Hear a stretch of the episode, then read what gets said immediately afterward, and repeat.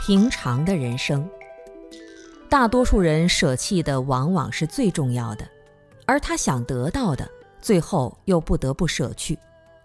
这样的人生得到的快乐也是非常短暂的。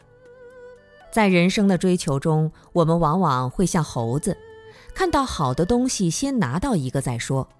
看到玉米，觉得玉米挺好的，就去掰玉米；再看到西瓜，就把玉米扔掉去摘西瓜了；再看到野兔，又把西瓜扔掉去追野兔。野兔跑到树林里去了，结果猴子只能哭着鼻子空手回家。我们很像这只猴子，从小到大每天都孜孜不倦地去追求一个又一个结果。每追到一个结果，就有一份成就感。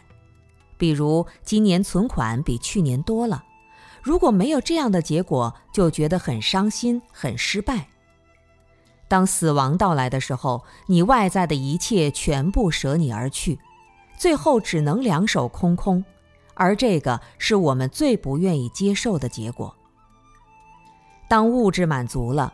在情绪、情感上，就希望自己能够快乐和幸福，但是所有的情感在死亡时都要画上句号。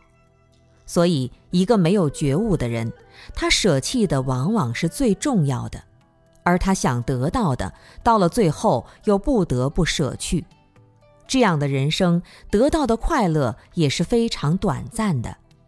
快乐中又包含着痛苦，所以叫做有苦之乐。